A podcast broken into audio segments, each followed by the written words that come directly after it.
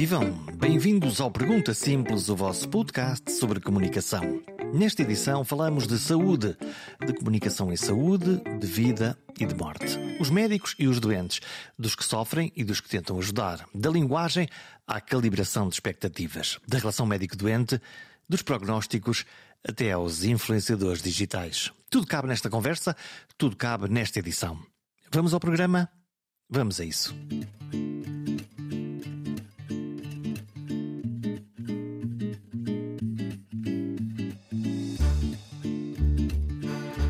Como entendem os pediatras os bebés? É uma pergunta que sempre me fascinou. Afinal, a criança muito pequena não fala, apenas chora, resmunga, ri, come ou dorme.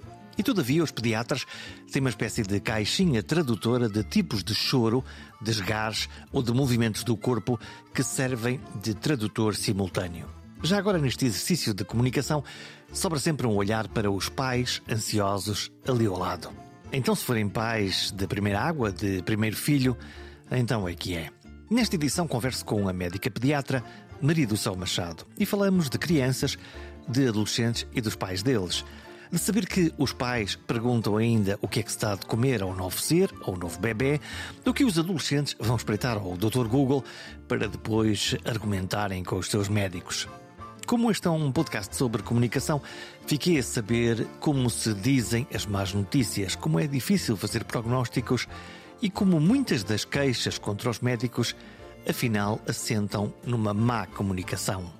Conheço Maria Sá Machado há muitos anos e um dia fizemos um curso de treino de fala pública e mediática. No fundo, um manual prático de como se movem e o que procuram os jornalistas e de como se devem comportar os oficiais públicos que têm de responder às perguntas mais difíceis.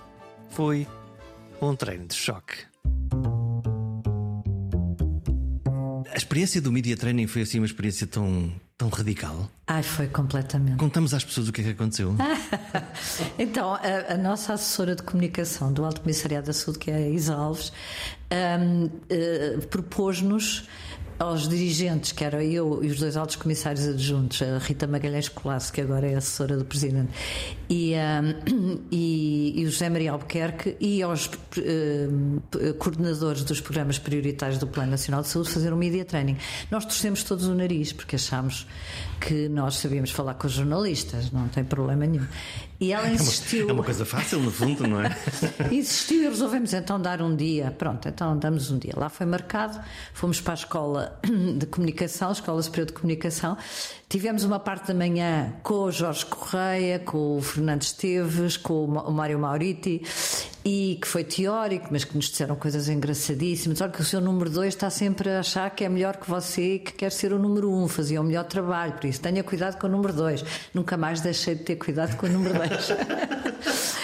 E, uh, entretanto, a minha secretária liga-me, aquilo inclui almoço, a minha secretária liga-me a dizer que tinha que ir ao Ministério assinar uma, um papel urgentíssimo.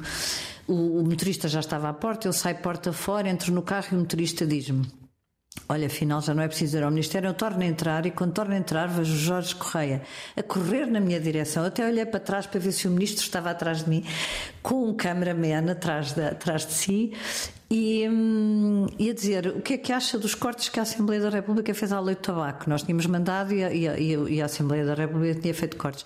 E eu fiquei completamente congelada. Eu tinha aquilo preparado, porque nós já sabíamos que quando fôssemos a qualquer reunião era a pergunta número de um dos jornalistas, portanto já tínhamos preparado no Ministério. Toda a gente ia perguntar sobre a lei do tabaco. Exatamente. Era, era e fiquei completamente. Não disse nada. Não disse coisa com coisa. E de repente vejo aparecerem uma série de pessoas à minha volta, tudo a rir. Tinha sido tudo combinado combinado, incluindo com a minha secretária. Por isso, não lhe perdoei e, e, e, não lhe vou perdoar ainda hoje. É muito curioso este. Nós de facto fizemos um, fizemos um treino, que é um, que é um treino real de, uh, do que é que é uma crise mediática, em que alguém dirigente, neste caso Maria de São Machado, uh, alta comissária da saúde, e portanto tem que dar respostas. Este, este é o ponto. É muito engraçado como nós eh, temos a ilusão de que quando dominamos o assunto e mesmo estando preparados para a pergunta, apesar de tudo, aquela situação de eh, confronto e de espelhamento e de dar explicações. O inesperado é terrível, não é? O, o, jornalista que surge inesperadamente, ou a pergunta que surge, apesar de tudo, inesperada, o ambiente. Mas, mas depois, agora só um minuto, à tarde, fizemos outro exercício que eu também nunca mais me esqueci, que era nós tínhamos mandado um resumo curricular e cada um de nós era entrevistado numa sala isolado com o jornalista que ia comentando o nosso currículo. Uh, e nós também achámos que aquilo era pacífico. E nós estávamos à volta, como se fosse uma, uma, sala de cirurgia, em cima à volta a ver o desgraçado que estava lá embaixo. E, e a rir-se, imagina, e não é? Até, até, tocar a nossa não vez. Não houve nenhum de nós, mas nenhum, nenhum, que não conseguisse, ao fim de cinco minutos, de ficar irritado, porque vocês, eram os três a fazer as entrevistas, uh, faziam a pergunta, depois diziam que estava assim no currículo, mas que afinal nós tínhamos contradito, que tínhamos dito, mas uh, um minuto depois tínhamos dito o contrário, e a certa altura nós já estava, tínhamos perdido completamente o controle também. Hum. A experiência real, todavia, da relação com os mídias e com os jornalistas, e depois tem presidência do Infarmed, depois tem, antes disso, direção de serviço de pediatria, mesmo durante, durante algumas crises, vamos, vamos falar sobre isso, crises difíceis em que há, em que há pessoas a sofrer, a sofrer neste caso, crianças a sofrer. Um, eh, apesar de tudo, depois, essa experiência real com os mídias é uma experiência muito mais tranquila, ou não? Não foi, mas porque aquilo foi um choque, não é? E deu um jeito.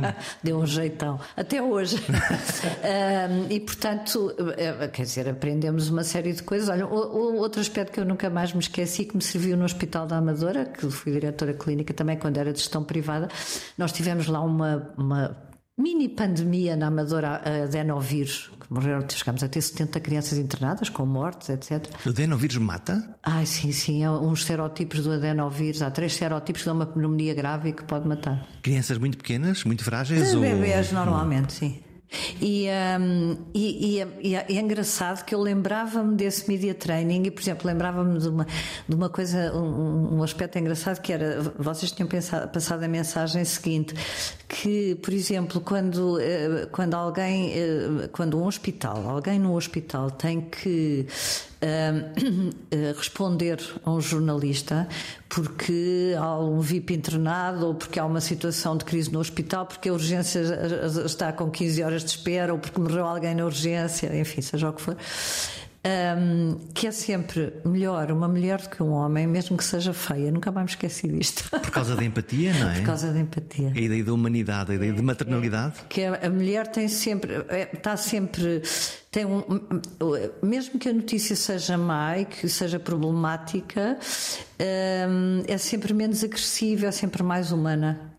E, e então, maneira que depois eu fui diretora clínica, tanto da, da, Amadora como do Hospital Santa Maria, e punha sempre uma mulher a fazer, a fazer esse papel. Esse, esse, esse caso do, do, do adenovírus, eu já não lembrava dele, lembrava que tinha havido uma crise, mas como é que, como é que se gera? Foi complicado porque uh, a situação foi uh, aquilo é uma população era uma, era uma população complicada, não é? Nós isto passa-se ali à volta do ano 2003, 2004. Um, que foi que tivemos um pico de imigração, imigração africana, não é? Portanto, muito diferente agora da imigração atual, e hum, que era muito da Guiné, da Angola, uh, Cabo Verde principalmente, destes três países.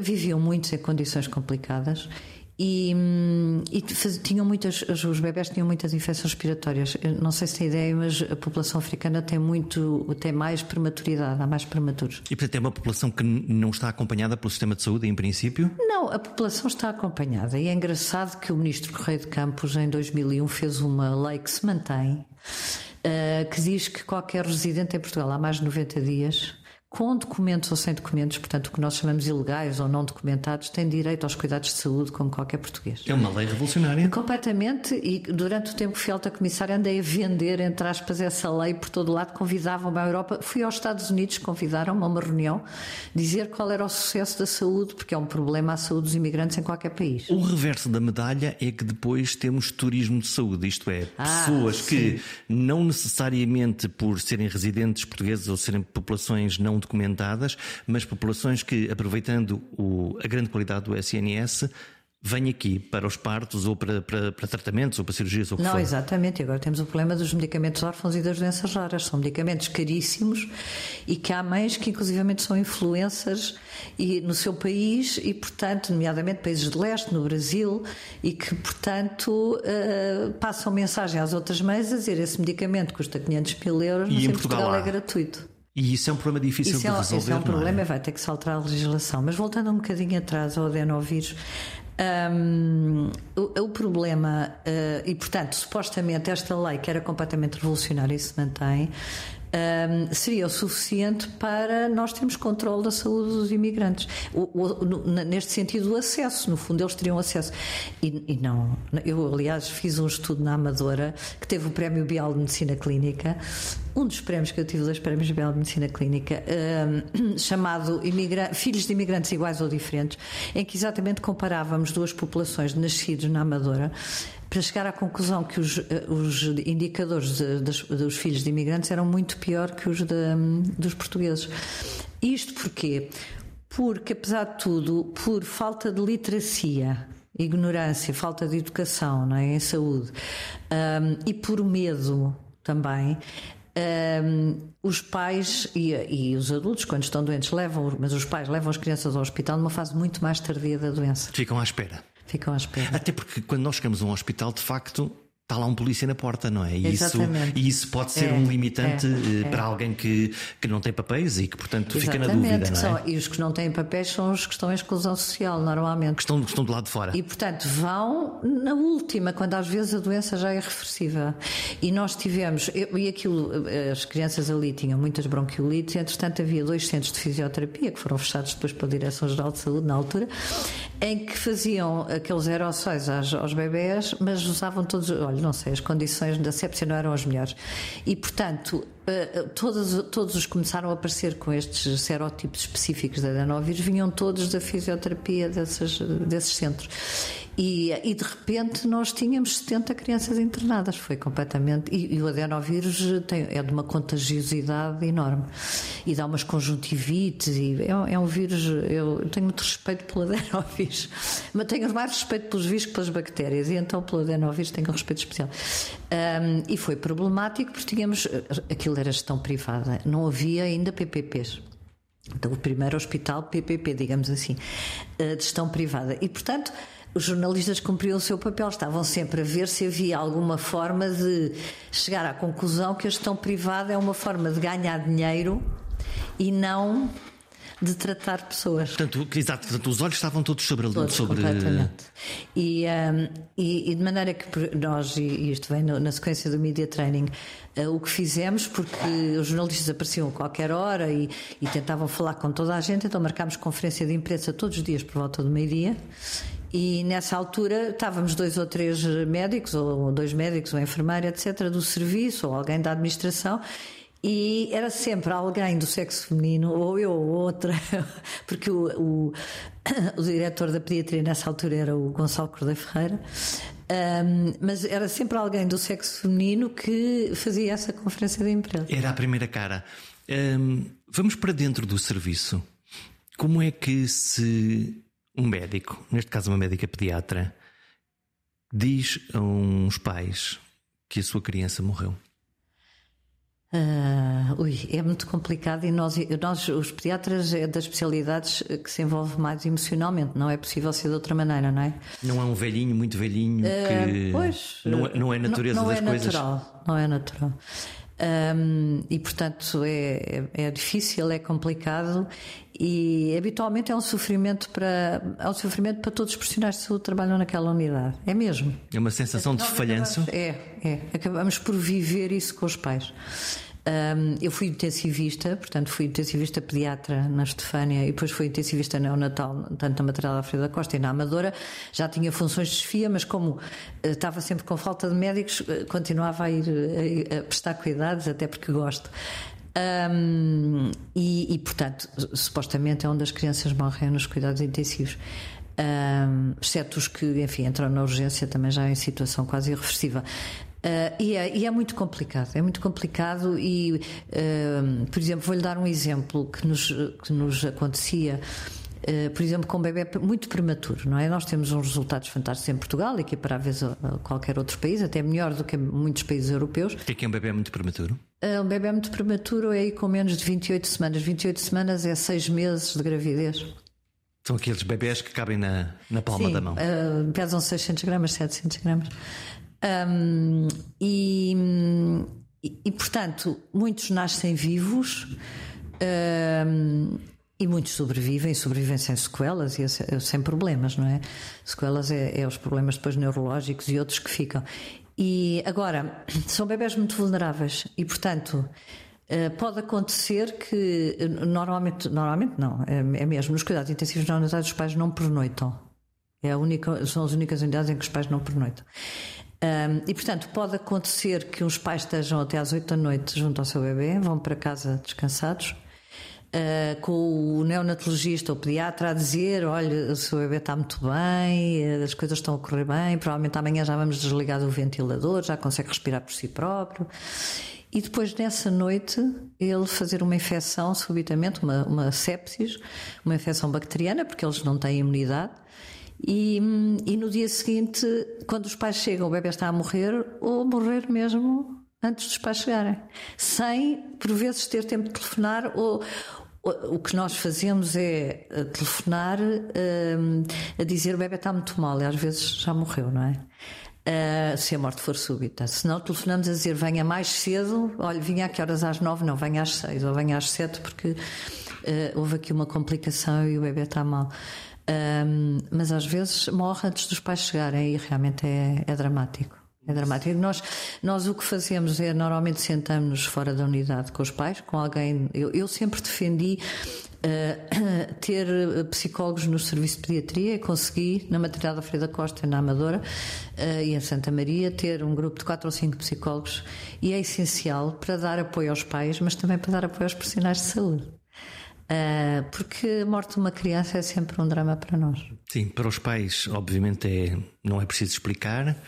Para os profissionais, como é que se, como é que se curam as feridas também das equipas? Nós não somos, nós não somos treinados para, para a morte, nós somos treinados para salvar vidas. E o, o que piora a coisa, não Exatamente. é? O que torna isto mais difícil. Não, não, a maior parte dos estudantes de medicina uh, chega ao fim do curso e nunca viu ninguém morrer.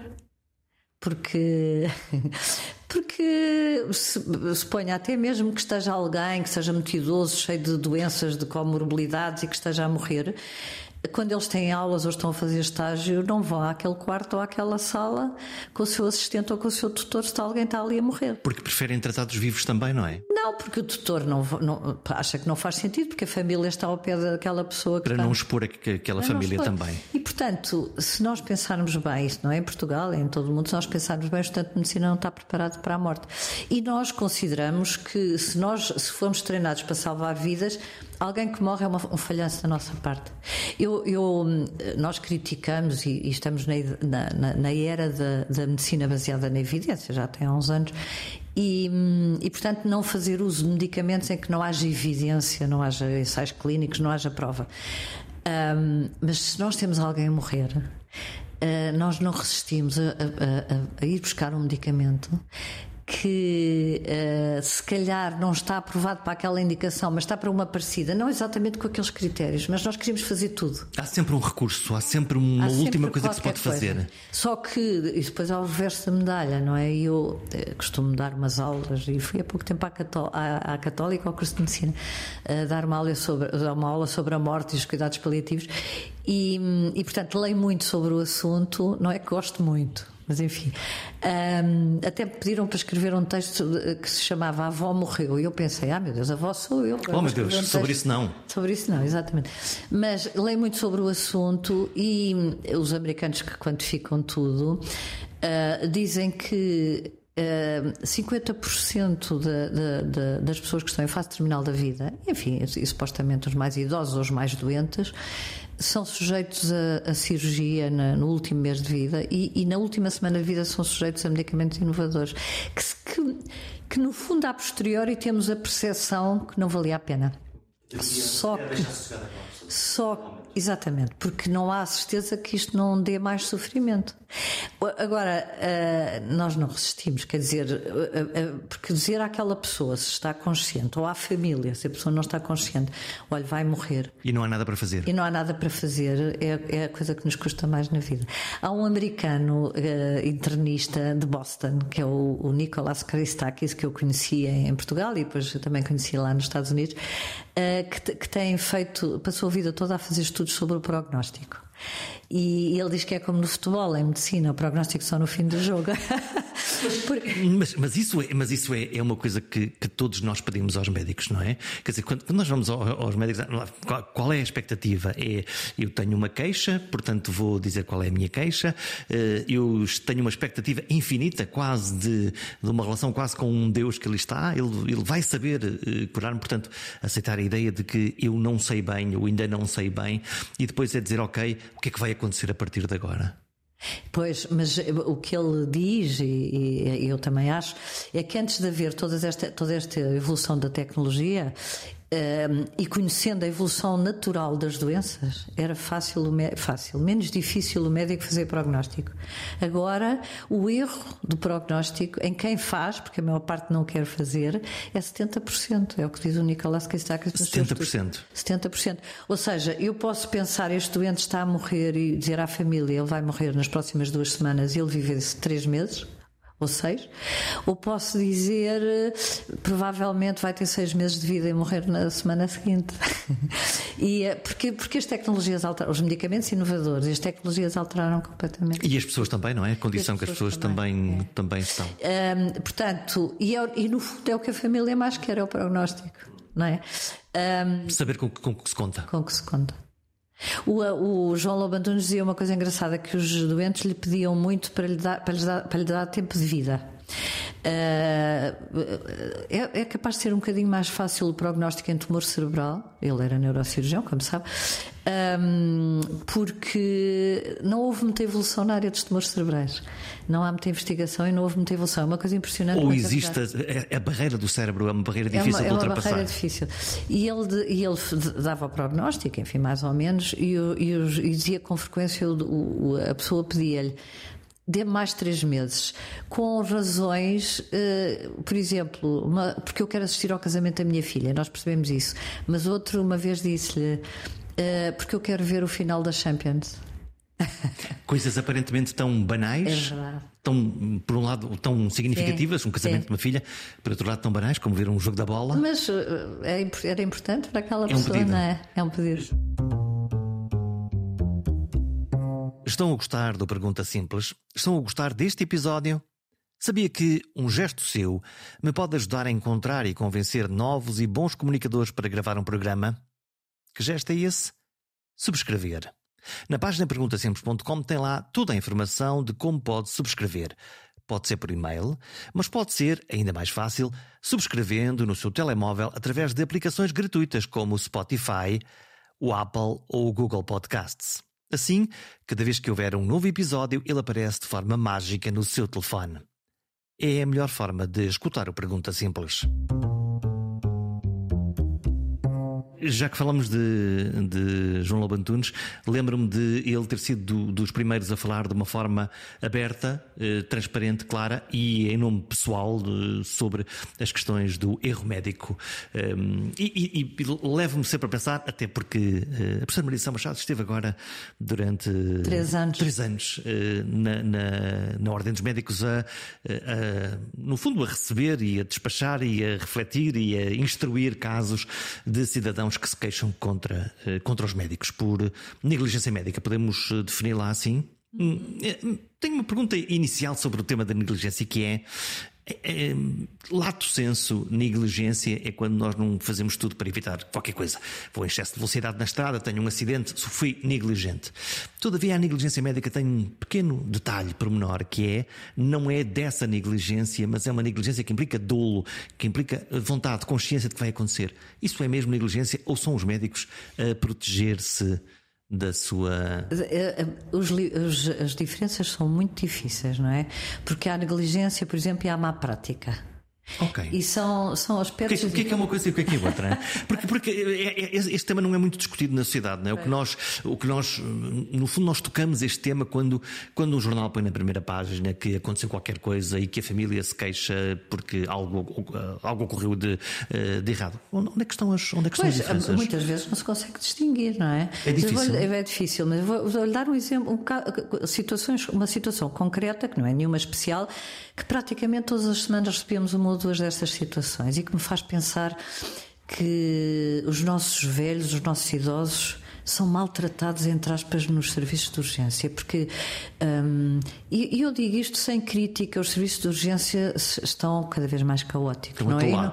E e, e não notei diferença entre o público e o privado, já lhe digo. Ah, o, o número de queixas tanto das urgências como das consultas, etc. Portanto, negligência má prática é tanto do público como do privado. Não há, atualmente não há grandes diferenças. Ahm, mas, por exemplo, ah, um problema super comum. Um velho, 90 anos, suponha, que está num lar ou está em, numa casa, na casa da família, não interessa, e que su- subitamente eh, tem dificuldade em falar e cansaço e falta de forças. Só isto. Vai a uma urgência. Fazem uma bateria de análises. Nessas análises acaba sempre por vir uma bactéria na urina. Não há nenhum velho que não tenha uma bactéria na urina. Aos 90 anos, uma análise aparece sempre qualquer coisa, não é?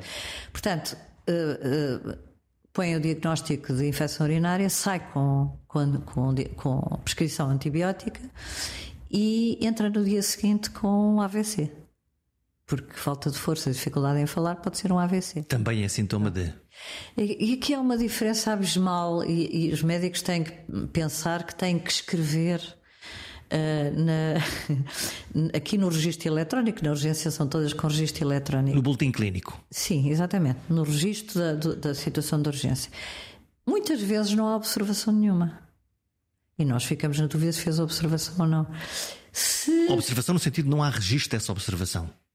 Não sei. Não sabemos. Não sei se fez a observação, porque repare, se disser assim, eh, eh, idoso, 90 anos, eh, comunica, comunica de forma normal, observação negativa, se, se não tiver nada, se tiver, por exemplo, eh, exame neurológico sumário normal, eu sei que, que passou por a cabeça daquele médico Testar isso, experimentar, ver. de, de ver e de ver se havia alterações neurológicas. Se não está nada escrito e não há uma observação, mesmo que depois o médico, na resposta, quando é notificado, diga, mas eu observei e a observação era normal, eu não consigo ter a certeza se aquela pessoa não tinha já alteração neurológica na véspera, não é? Embora vendo por, um- por um outro prisma, também se tiver que registar eh, tudo aquilo que viu e que não, Não, viu, mas tem tem, tem não sei quantos doentes ali à porta, a urgência está Mas não cheia. tem que registar tudo. Tem que O fundamental. Tem que registar o fundamental, exatamente. E a maior parte das vezes pede análise, aquilo é uma coisa, percebe? Eh, Agora, eh, um dos aspectos eh, eh, import- eu, eu vou-lhe já dizer, eu considero tão injusto, eu quando cheguei à, à, à Ordem, fui Presidente do Conselho Disciplinar quando cheguei, quando tomei posse em fevereiro de 2020, portanto foi 2020 a 2022, a 23, hum, havia 1590 processos em atraso, alguns com 10 anos. Uou! Um, e eu, eu considero tão injusto para a pessoa que se queixa que não seja tratada aquela queixa, como para o médico que se queixa e está inocente E passou 10 anos, passou 10 eh, anos. eh, no fundo com o dedo apontado. com o dedo apontado. Ah, e portanto, enfim, uh, uma das coisas que fizemos foi informatizar tudo e, e tentar resolver, resolver os problemas. Agora, digo-lhe, 50% das queixas são por má comunicação. Portanto, aquele media training devia ser para os médicos todos. e, na, e na faculdade, eu também dou umas aulas na faculdade de comunicação, mas que, que não, que não é uma, são aulas no quinto ano. E todos os anos dou. E tenho variado. E é engraçado, dei para, agora em maio ou qualquer coisa. E, e até que costumo ter muitos alunos, eles são 200 ou não sei quantos. Ahm, mas não conta para, para a média, não, não há nota daquilo. E portanto, muitos estão com o computador, muitos estão distraídos. Eu este ano até fiz uma coisa diferente, anonimizei situações do Conselho Disciplinar, levei aí e de repente percebi que estavam com atenção, porque já sentei na pele, estão no quinto ano e pensam, bem, mais dois anos. Isto pode acontecer a Isto mim? pode acontecer. Agora, hum, realmente, as situações de má comunicação, má comunicação com o doente, má comunicação com a família, as pessoas não perceberem, o não chamar falar um, um, um intérprete quando é alguém. Quando é alguém estrangeiro. Quando é alguém estrangeiro. Já agora chamar alguém português, um familiar, porque ah, quantas vezes os médicos falam, umas, falam de queixo, uma espécie de língua muito especial que nós, os comuns mortais, eu não sei de que é que, de que, é que, é. de que, é que o médico está a falar. É, e as, e as, pessoas não percebem. E, portanto, há muita, e, e, e muitas situações de, de arrogância não, eh, não eh, que, que, nós. É assim, eu percebo, eu fiz. É engraçado, porque uh, o Conselho Disciplinar é constituído por era 17 médicos, agora passou a 19, porque aquilo depende do número de médicos, 17 médicos, 5 juristas. E, Como é que é esse diálogo entre, não, entre não, essas duas tribos? É excelente, é excelente. Não, ali é excelente. Um, agora, uh, e os médicos são de especialidades diferentes. Eu nunca uh, combinámos logo de início que as decisões nunca eram individuais, eram colegiais e, portanto, nós tínhamos reuniões todas as semanas, à terça à tarde, à terça toda à tarde, e discutíamos as situações todas como se fosse um caso clínico. Dava discussões giríssimas, aprendi imenso estes três anos de medicina, não te podia ter de medicina. E realmente eu tinha dois, duas ali, nomeadamente uma médica que tinha sido diretora de, da urgência do Hospital São José. E muitas vezes ela, nós estávamos a discutir uma situação que dizíamos isto é incrível, isto não se podia ter passado. E ela respondia, mas vocês não calculam as condições? Uh, o médico não podia ter feito isto que nós achávamos que ele devia ter feito, suponho, porque não tem condições para, para fazer isso. Portanto, nós estamos a falar muitas vezes não do erro individual, por negligência ou por inépcia, estamos a falar muitas vezes de condições estruturais e organizacionais. Que é uma questão estatística que mais tarde ou mais cedo vão dar uh, um erro, vão dar um dano, vão dar uma morte a um cidadão. Completamente. E portanto eu acho que as, as, as administrações deviam ser envolvidas também nestas, nestas situações. Em, alguns, em algumas situações, digo-lhe que nós enviámos o processo, arquivámos para os médicos, enviámos o processo para a entidade reguladora da saúde ou para o IGAS.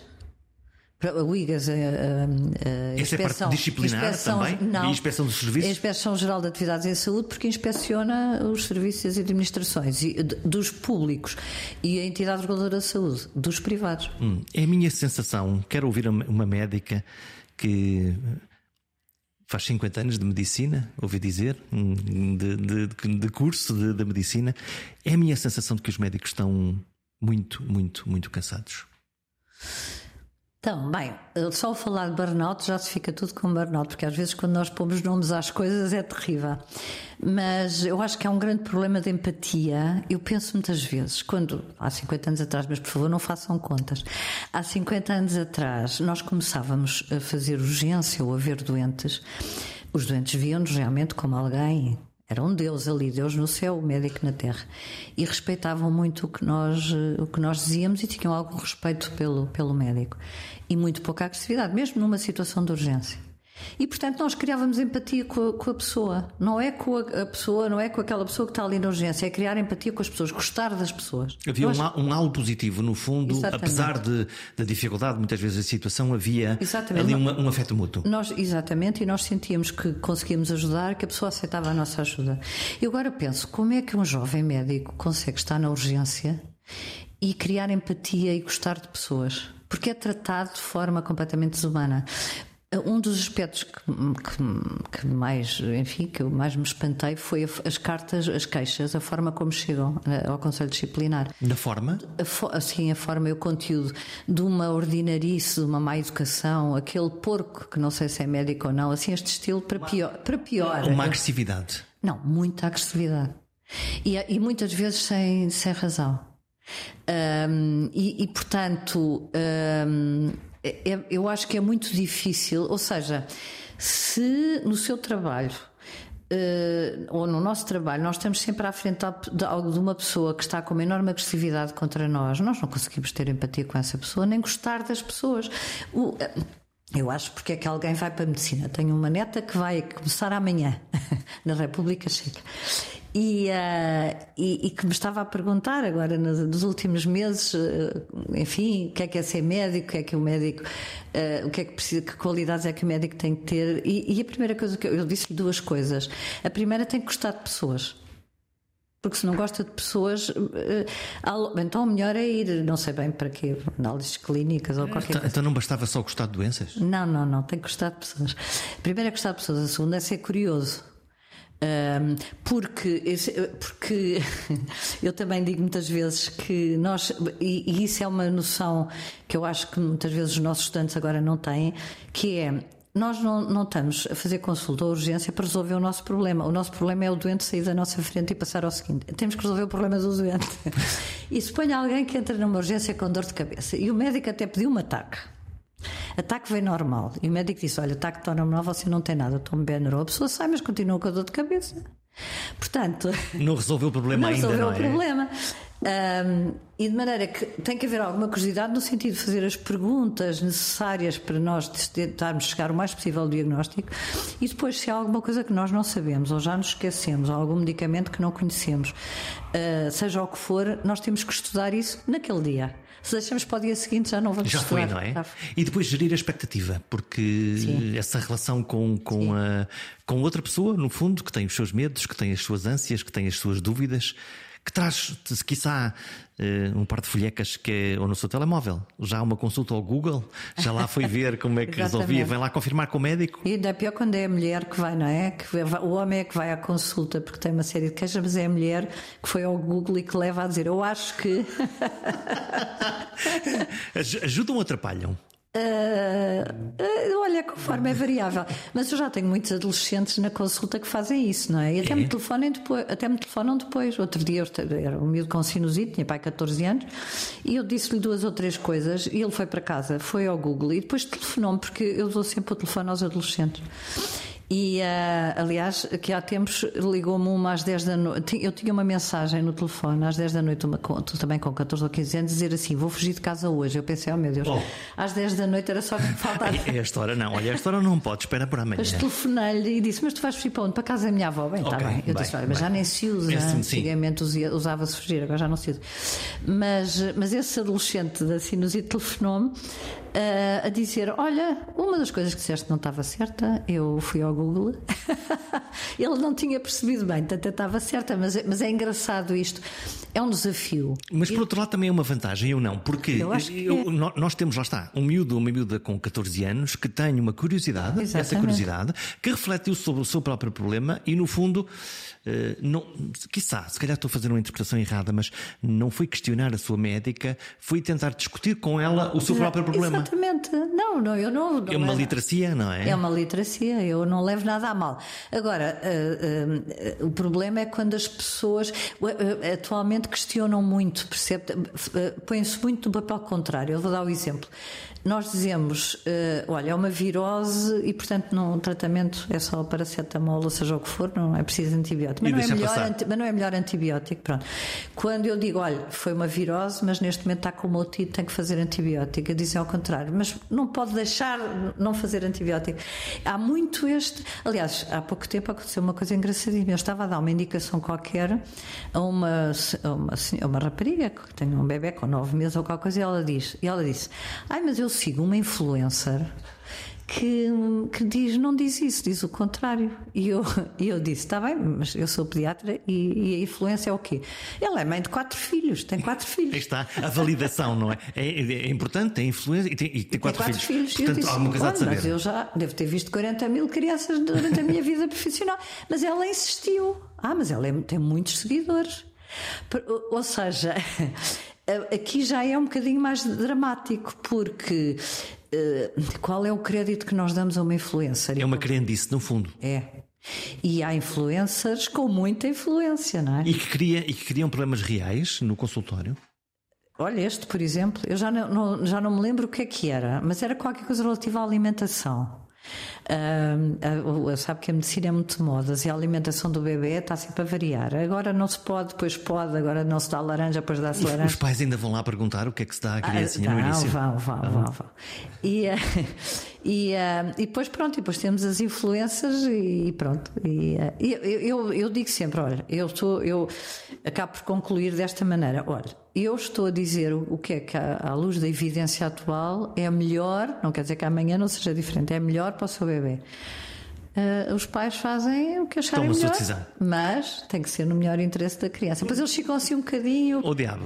Pois, exatamente. O que é que ainda, ainda tira a pinta dos, dos pais de primeira água que entram pela primeira vez no consultório?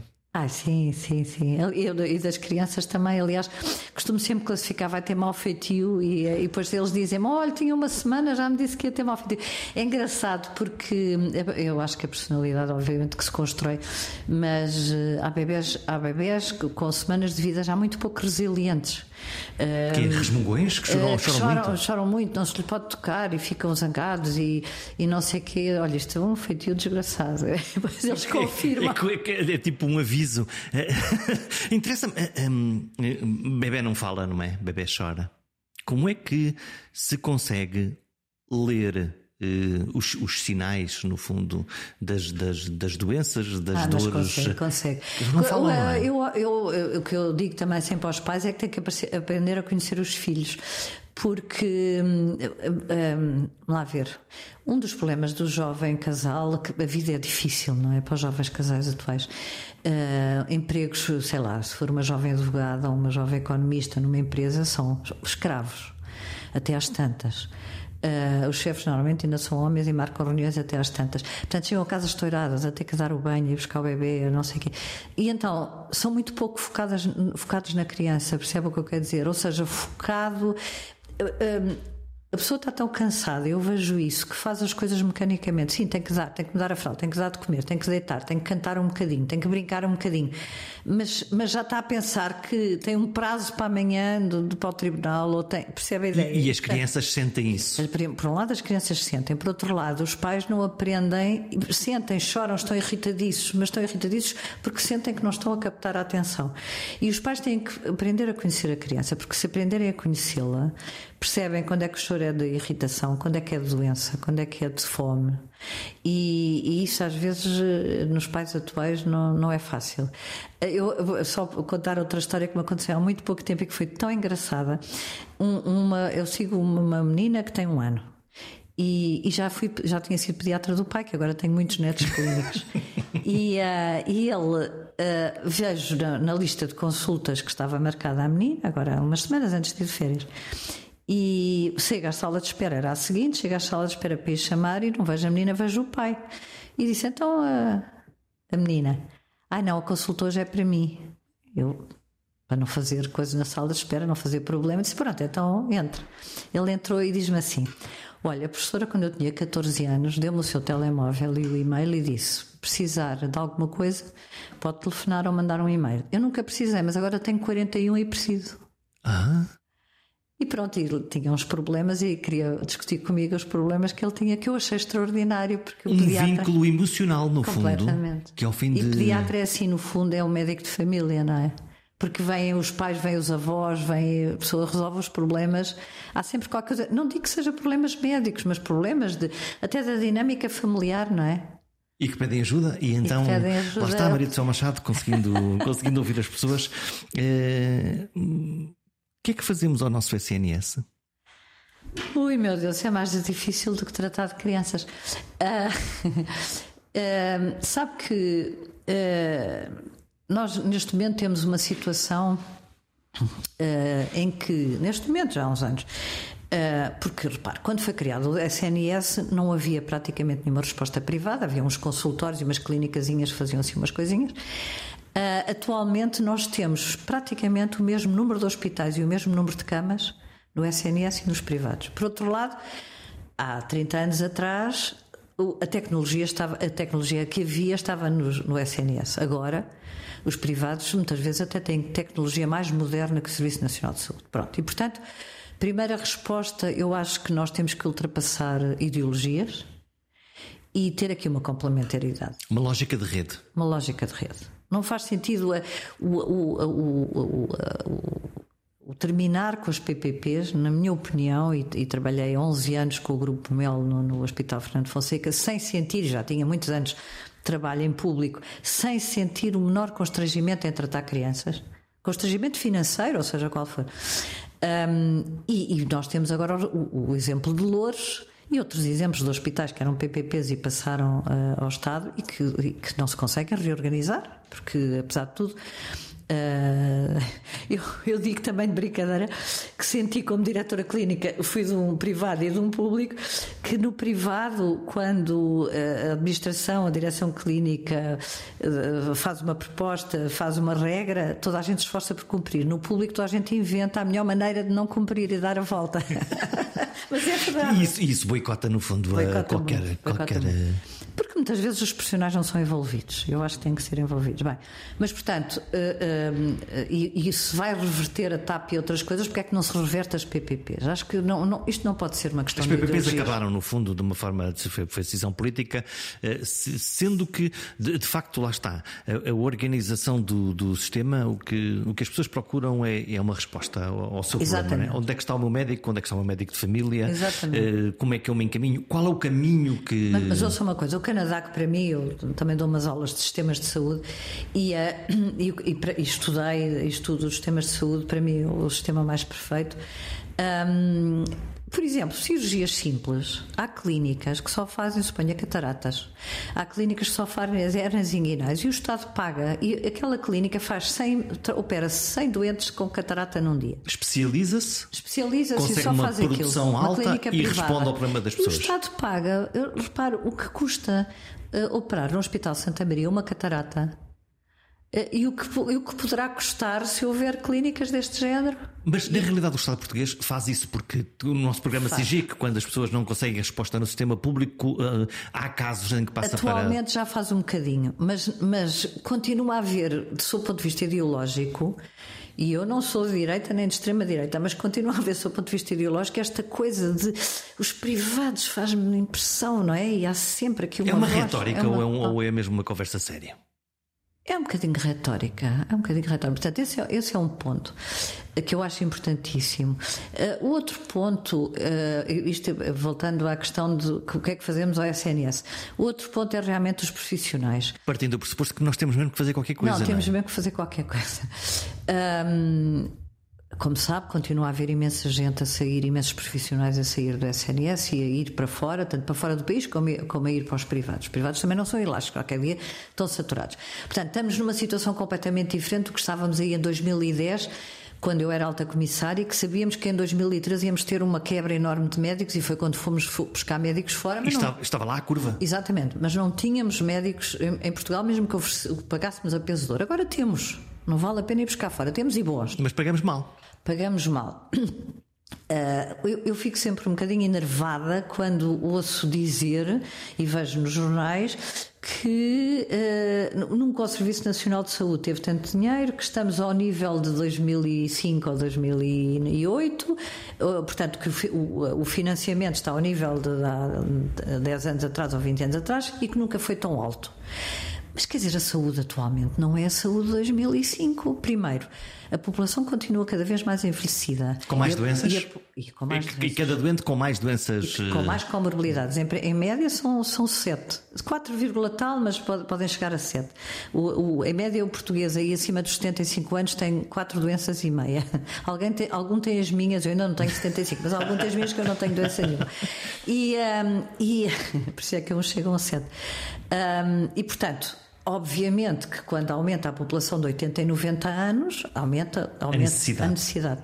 Depois, com a queda da mortalidade em todos os grupos etários e, e, por outro lado, com o diagnóstico mais eh, precoce e o, o, medicamento inovador, nomeadamente o medicamento órfão para as doenças raras, e com as novas tecnologias e os novos aparelhos, enfim, para tudo, em todas as áreas, o custo não é o mesmo que em 2005 nem em 2010. Portanto, se eu bem percebo, nós estamos neste momento com uma crise que está assente sobre o nosso próprio sucesso. Exatamente, exatamente. É isso mesmo. Olha, eu gosto dessa frase. Não é? é. Que é? Exatamente. Nós... Nós conseguimos com os progressos que baixarmos a mortalidade em todos os grupos etários e que a população envelhecesse de forma saudável até ter que morrer, porque o António, o meu cunhado António Lobo Antunes uma vez escreveu uma coisa muito engraçada a dizer que os médicos querem de tal forma controlar as causas de morte que qualquer dia só falta morrer por esquecimento. que eu acho uma delícia. Mas é quase isso, morrem por esquecimento. Mas, mas portanto, esse é o resultado do Serviço Nacional de Saúde destes anos todos de. Agora, o que, isto tinha que se fazer exatamente ao contrário. Não me interessa para nada dizer vão investir não sei quantos milhões, vão mais não sei quantos milhões, não me interessa para nada. Interessa-me que houvesse uma reestruturação, uma, uma, uma, reforma estrutural profundíssima, uma reorganização, do ponto de vista de gestão. Uh, sob todos os pontos de vista, e depois se percebesse que com uma boa gestão, o que é, qual, qual era o financiamento que precisávamos. Fazer ao contrário. Fazer ao contrário. E não confundir financiamento com orçamento. Esta senhora que eu adorava, que morreu ontem, ontem, ontem, Teodora Cardoso. Cardoso, explicou uma vez em frente a profissionais de saúde, nunca mais me esqueci, há dois, não foi há muitos anos que eu ouvi, eh, que nós estamos subfinanciado e é suborçamentado e que estamos sempre a confundir os profissionais de saúde, financiamento com orçamento. Porque. Uh, o, eh, o financiamento, o, o, o, problema é que o hospital, mesmo que tenha dívidas, acaba sempre por alguém financiar mais para pagar as dívidas. O orçamento é uma coisa diferente. Estamos a fechar. Uh, professora Maria de São Machado, é, é, é mais fácil, é igual ou é mais difícil uma mulher liderar? Eu uh, nunca, nunca tive problemas e, e como sabe, até enfim, noutras situações em que também estamos no mesmo grupo e que estamos lá no grupo, uh, no movimento Life uh, a favor da liderança feminina, tem-se discutido muito isso. Eu, eu, sinceramente, e, e pus-me a pensar, a pensar, até porque me ligaram, uh, ligou-me alguma, ligou uma jornalista há umas semanas também, uh, porque ia escrever sobre o assunto para eu dar um exemplo de uma situação que me tivesse acontecido. E eu pus-me a pensar, pus-me a pensar, não consigo lembrar-me. Isso sempre me aconteceu, esqueci-me, olha, ainda bem. Mas eu acho, uh, o que eu procurei fazer, enfim, vou começar um bocadinho mais atrás eu nunca andei atrás de cargos. E, eu acho que se calhar, atualmente talvez não, mas no meu tempo e no, em, em, todo, em todo o meu percurso, portanto, nesta geração que está agora nos 70, hum, eu acho que os homens já andavam um bocadinho atrás de cargos e as mulheres não. Agora, se calhar, as mulheres já andam um bocadinho. E portanto, nós achávamos, enfim, se fôssemos bons profissionais, há uma coisa engraçada que se diz que a mulher fica satisfeita, é um, é uma, é um estilo feminino, fica satisfeita com uh, a aprovação no seu emprego, com os seus colegas, na sua instituição. Olha, ela faz muito bem. Exatamente. O homem precisa de uma aprovação mais, mais uma, uma uma visão mais nacional, mais internacional, precisa de uma visão maior do que a sua instituição. Um, e portanto, eu nunca procurei, como nunca procurei, mas, mas procurei fazer sempre o meu trabalho bem. E, e, e agora vou-me gabar um bocadinho, mas tenho acho que duas qualidades uh, importantes. Uma, sou criativa, estou sempre a inventar coisas. E a outra, gosto muito de que as pessoas que trabalham comigo estejam satisfeitas. E gosto muito de ter gente jovem à minha volta. E portanto em todos os locais por onde passei, foram muitos, e vários hospitais, etc., sempre os internos, os estudantes de medicina, e mesmo os jovens especialistas, eu sempre me sentei com eles. Aliás, fazia uma coisa que fiz na Amadora, que fiz na, na Santa Maria, que era fazer um brainstorm, dois anuais, num hotel ao sábado de manhã, como fazem as empresas, com almoço, em que cada um dava as ideias que é que o serviço devia fazer no ano a seguir. Isto não se faz nos hospitais normalmente. Para criar uma energia. Para criar uma energia e uma sinergia também. E, hum, e portanto, a certa altura as pessoas olhavam para mim como alguém que até tem alguma criatividade e alguma imaginação e que, e que deixa satisfeito os colaboradores. E propunham-me, eu sempre fiquei espantada quando o ministro me telefonava, telefonavam-me vários a dizer: Olha, uh, queremos convidá-la para não sei o quê. Depois diziam uma coisa terrível que é eh, é competente, essa parte eu achava bem, e é mulher e estamos a precisar de mais mulheres. Eu pensava às cotas, não havia necessidade, não é? Uh, porque acho que as mulheres não devem ir para os lugares porque faltam, porque devem ser 3-3 ou 4-4, devem ir porque são competentes. Mas portanto, eu nunca, nunca senti, nunca senti propriamente. Mas se calhar, enfim, uh, tenho uma visão diferente de tudo isto. Acho que atualmente as raparigas são, são mais competitivas e, e, e, eu acho que vai chegar. Eu acho que, como tudo, há aqui um desequilíbrio tão grande ainda há entre, entre a liderança feminina e masculina, entre homens e mulheres, que realmente as raparigas estão a crescer, crescer, crescer, crescer. Uh, eu agora no, no, grupo das doenças raras tive que fazer um grupo core mais pequeno e de repente para mim só tinha mulheres, não tinha homens. Pensei assim, posso fazer isto? Eu tenho que ter aqui homens. Não encontrava uh, pessoas que eu achasse, não, sabem disto e, e, e, que eu quero trabalhar com elas, só encontrava mulheres. E portanto há de chegar a fase em que temos que fazer ao contrário, inverter um bocadinho e que vai haver um equilíbrio entre homens e mulheres. Ainda não chegamos aí. Equilíbrio é uma palavra boa. Uma palavra que indica o caminho com balanceamento, seja na liderança, seja na comunicação. Equilíbrio é sempre uma boa receita. Embora me pareça que estamos hoje cada vez mais todos a fazer equilibrismo. E por isso as tensões crescem e a serenidade esvai-se. Talvez pudéssemos aplicar uma das regras da comunicação: ouvir. Para isso é só preciso um bocadinho de silêncio e um pouco mais de paciência. Vale tentar? Até para a semana.